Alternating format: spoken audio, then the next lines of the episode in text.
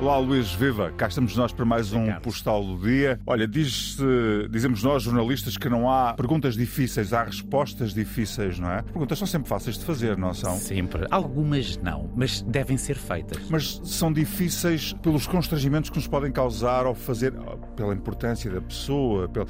e, e, sentimos que se calhar, será que eu estou à vontade a fazer esta pergunta, não é? É essa a dificuldade às é, vezes, não é? é? Porque a pergunta em si nunca é difícil, não é? Mas às vezes vemos pessoas a fazer perguntas que são mesmo desajustadas, podendo todas as perguntas ser feitas, mas nem todas as perguntas deveriam ser feitas por violarem, violentarem um território que não deveria ser violentado. E nenhuma pergunta também é estúpida.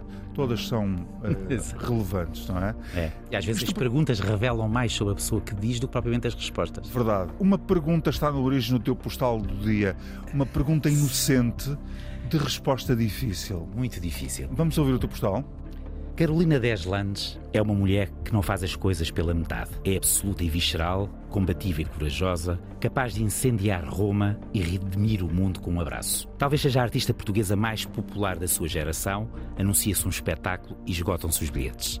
Mas também é a artista portuguesa mais violentamente criticada por gente que a insulta de tudo. Pessoas que a agridem como se a conhecessem e pudessem falar do seu caráter, homens e mulheres que a odeiam sem nunca a terem conhecido. Nas redes sociais leu as coisas mais incríveis, que era desleixada, nojenta, repugnante, gorda, que escrevia canções ridículas, que não aguentava casamentos por ser insuportável e ter demasiadas opiniões e demasiados namorados, a prova que não se dá ao respeito.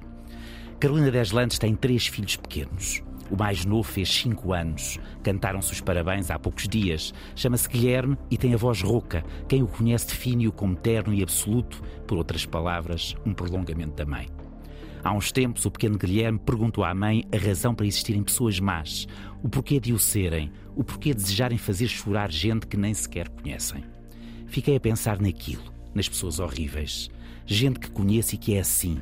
Gente que certamente também conheces. Porque são assim porque têm prazer no sofrimento dos outros, porque vão para as redes sociais insultar, magoar, vomitar, porque há malta má, mesquinha, perversa, amoral.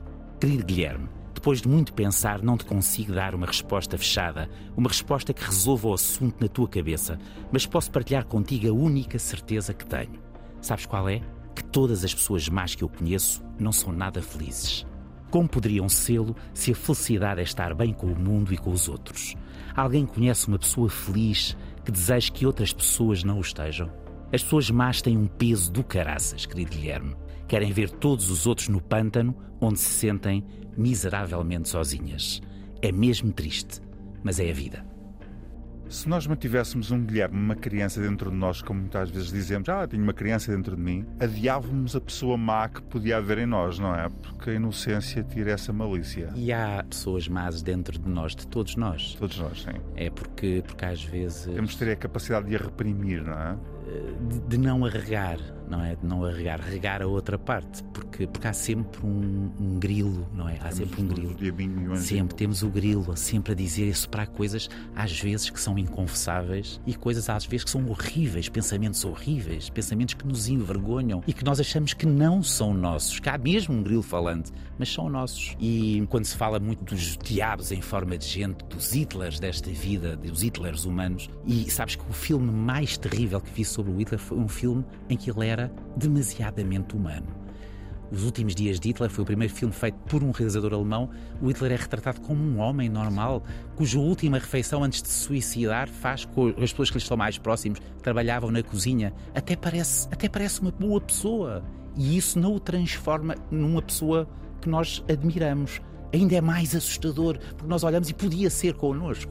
Agora, nós podemos regar a outra parte luminosa, e é mesmo verdade o que digo. Eu não sei porque é que há pessoas más, mas sei que elas não são felizes. E isso nós, é um facto. Nós deixamos de desenvolver a malícia porque andamos menos equilibrados em termos emocionais e isso faz-nos perder a capacidade de termos essa balança equilibrada também. Sim, também. É? E perdemos às vezes também o humor sobre nós próprios. Sim. Perdemos essa capacidade que tu, na primeira pergunta, que era a mais interessante, e eu não respondi, de sermos crianças. Sim, sim. Não Sabes sermos que o Woody crianças. Allen diz dizia que as pessoas más gozam mais durante o dia, mas dormem pior à noite. E acho que é um bocadinho assim, não é? É exatamente assim. O Woody Allen também dizia uma outra coisa que é terrível para um pensamento hoje mais conservador, que ele diz que há uma grande vantagem em ser bissexual, é ter o dobro das possibilidades de não ir sozinho para casa numa sexta-feira à noite. Verdade.